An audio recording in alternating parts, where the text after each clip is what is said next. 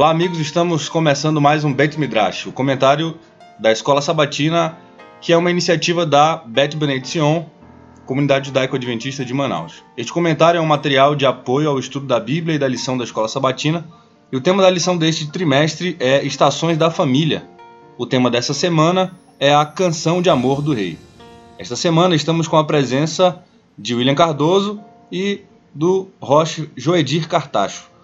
O Roche Joedir é líder da comunidade Ser, a igreja adventista no bairro Adrianópolis. Roche Joedir é casado com a, a Mitzi. querida Mitzi. É. Pastor Joedir, Roche Joedir, nós temos muita satisfação que o senhor tenha atendido o nosso convite. Estamos juntos, cara. Eu sou ouvinte ah, e agora também participante, né? É. Que legal, olha aí. Tá Quem diria, né? É uma, é uma honra. que uma pessoa tão de tanto garbo e elegância seria o nosso espectador, né? Rocha William, você tem expectativas legais para nós essa tarde? É que nós estamos gravando de tarde, né, Jonas? Isso. Bom, eu vou fazer aqui uma introdução sobre o livro de Cantares, que é o tema da, da lição dessa semana. E só para a gente ter algumas algumas coisas em mente. Então, primeiramente, o livro de Cantares, ele é chamado em hebraico de Shir Hashirim, que significa Cântico dos Cânticos. E ele, é, ele faz parte das cinco Megilot, que são as, os cinco rolos que são lidos durante algumas festas dentro do judaísmo. Então, cada festa, praticamente, existe o um rolo de um livro que é lido. E o rolo de cantares, ele é lido no, na festa de Pessah, a festa da Páscoa judaica. Então, toda vez que há a festa da Páscoa judaica, se faz a leitura, né? Que nós temos né, a leitura da Torá, a leitura do Pentateuco e, em paralelo, a leitura dos profetas. E, nesse caso, a gente tem a leitura do Shir Hashirim, do Cântico dos Cânticos, que é feito em paralelo, como se fosse a leitura dos profetas, né? Esse juntamente com outros, né? Por exemplo, na festa de Shavuot, que é a festa do Pentecoste, a gente vai ter o livro de Ruth. Na festa Purim tem... de Purim tem a, o rolo de Esther. A festa de Sukkot, que é a festa dos tabernáculos, a gente tem o, o rolo de Eclesiastes, enfim. E tem mais uma festa que é, não é bem uma festa, mas é uma, uma, uma celebração, que é o Tisha B'Av, que é tristeza, que o povo passou pela, pelas destruições duas vezes do templo no mesmo dia, dia 9 de Av. E aí nós temos a leitura do rolo de Lamentações. Então essas são as leituras. E o, então o Shir Hashirim, ele é este rolo que é lido em Pesach, né, na Páscoa. E Pesach ela é um, uma festa que marca o tempo quando o nosso romance com Deus ele oficialmente ele começa. E por isso Shir Hashirim foi escolhido porque fala do amor de um homem por uma mulher, né? E é essa relação do amor de Deus pela, pela sua mulher, que é o povo de Israel, que é aqueles que obedecem seus mandamentos, né, que receberam seus mandamentos. Os sábios no passado eles até titubearam, né, em escolher esse esse livro para fazer parte do cânon ou não. Mas ele foi um livro escolhido por causa que se vê esse amor de Deus e esse é, e aos sábios escolher esse livro porque ele celebra o amor de Deus pelo povo. É, ele, a ideia dele né, é como se fosse uma alegoria. A interpretação comumente vista, de, até mesmo dentro do cristianismo, né, Orígenes e outros viram a, esse livro como uma alegoria. No caso, dentro do judaísmo, a, essa alegoria ela representa o, o amado ou o noivo que é Deus e a amada, a noiva que é a sulamita, que é Israel. Já dentro do cristianismo, o amado, o noivo representa Yeshua e a amada e a noiva representa a igreja. E Pesach também é um outro nome, outro nome que Pesach recebe é o nome de Hag Haviv, que é a festa da primavera. Isso é interessante porque no livro de Cantares aparece, é, no, no, capítulo 2, versos 11 e 12, fala em relação à primavera, ou seja, é como se é, esse livro ele acontece na época da primavera. Então ele celebra a festa da primavera e por isso a Pesach tem tudo a ver com isso, porque é a festa da primavera. E interessante, né, que a festa da Páscoa é o momento em que Deus resgata a sua amada, que estava presa, ele tira ela de lá e leva ela para casar com ela, que é no, no, no Monte Sinai, né? Quando ele, ela, ele, promete, ele dá as suas promessas, que a, a lei é vista como promessas. Você não vai matar, você não vai roubar, porque eu sou o teu Deus que te tirei da terra do Egito, da casa da escravidão, que é o primeiro mandamento, né? Sim, tu ia falar, Jonas. Da primavera, que a maioria dos casamentos são realizados na primavera, que é o mês de maio, né? O mês das É o que eu nem lembro qual é. É o mês das noivas, né? É, sim, Legal. sim. E mesmo quando não acontece na primavera, a intenção é que os casamentos sejam floridos, né? Isso, É verdade. Simulem a É verdade, é verdade, então- simulem a primavera. Então, Cantares ele é associado com a criatividade e a esperança associada com o que tem a ver com a primavera. A primavera é símbolo de ressurreição, símbolo de esperança, né? símbolo de renovação. E assim também se espera do casamento é a renovação, a, a esperança, né? A, a ressurreição. Como eu já falei, nessa, esse livro então ele é relacionado como se fosse é o amor de Deus, né, pelo seu povo. Então é uma alegoria, visto como uma alegoria do amor de Deus pelo seu povo.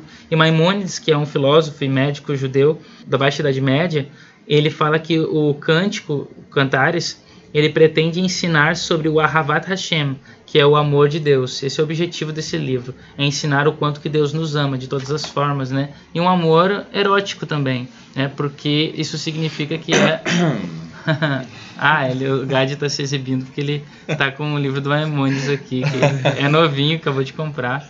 Parabéns, Gad, parabéns. Deus te abençoe. que bom que tu tem ou não. Mas enfim, então Maimonides ele fala, né, que esse livro pretende ensinar sobre o Ahavat Hashem, o amor, de, o amor do Senhor, o amor do Eterno, né? O Talmud, que no Tratado de Megillah, no capítulo 7, na, na página 7a, o Rabi Akiva argumentou sobre a inclusão desse livro no cânon, pois se todos os livros da Bíblia são considerados santos, Can- Cantares deve ser considerado o Kodesh Kodashim, assim como ele é o Shir Hashirim, o Santo dos Santos. Isso que é- o, pastor Joedi estava comentando aqui nos bastidores sobre isso. Ah, é? Eu tava lendo e não prestei atenção.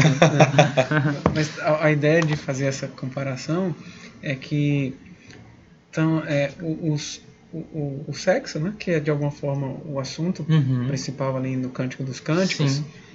ele é, é apresentado tendo uma relação com o que é santíssimo, né? Uhum. o santo dos santos. É verdade. Então existe uma relação desse assunto, né? E tu vê, eh, se, se a gente, eh, comparando com aquilo que a gente já conversou no, no passado, é, o, o, o sexo é o ápice da criação. Porque a gente Certo. tem o homem, né, o, o, o- qual, qual, é o, qual é o principal elemento da criação a ser criado? É o homem e a mulher.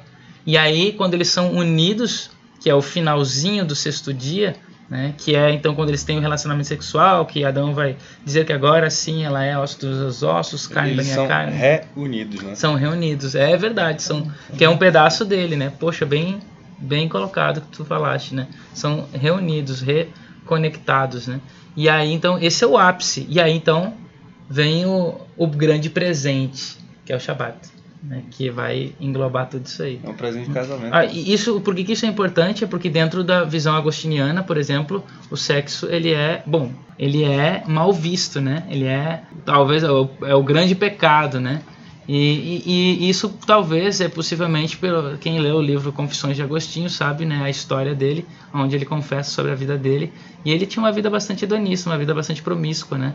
E, e principalmente relacionada ao sexo, né? As, as prostitutas lá de, de da, da Argélia lá onde ele, ele morava com Hipona. tudo é, Hipona, né?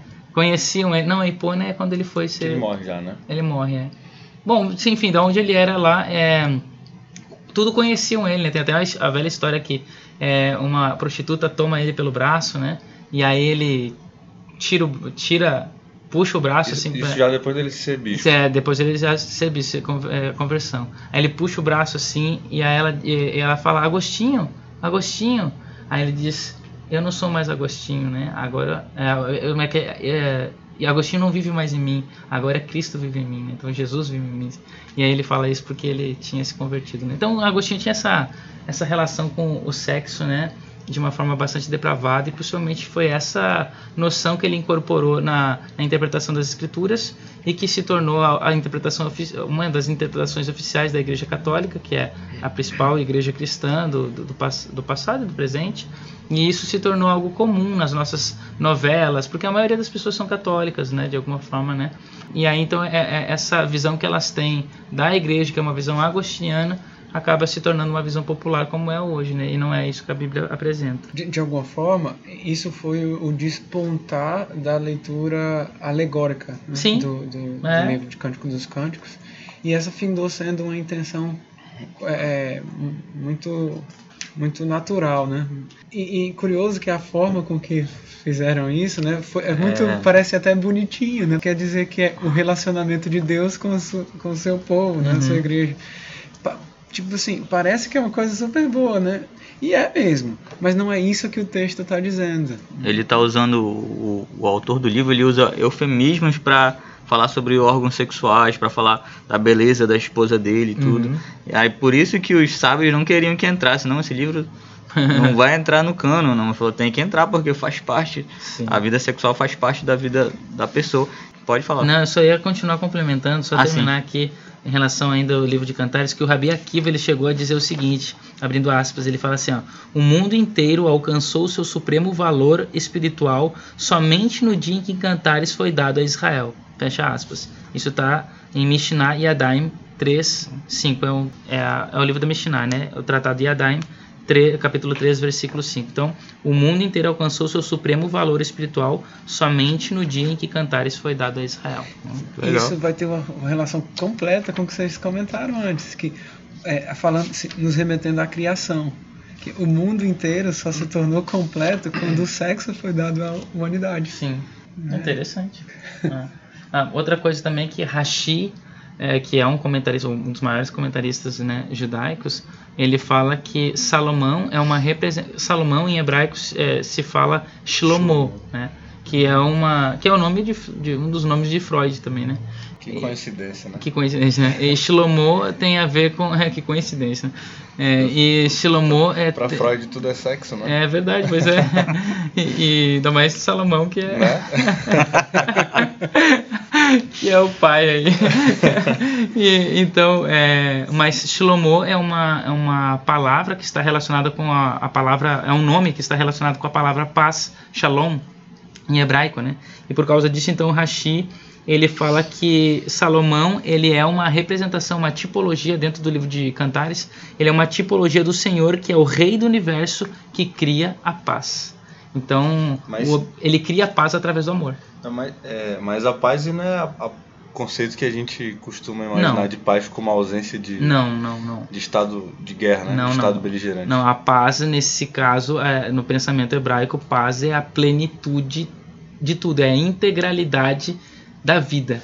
né? Então, é uma vida sem, é, sem doenças, uma vida sem morte, uma vida sem, sem defeitos, uma vida sem, sem é, imperfeição, que é, na verdade, algo que só está na nossa imaginação, porque nunca ninguém viveu assim, nem o mais rico dos homens, nem o mais saudável de- deles. Né? Poderia ter vivido, né? Adão mais,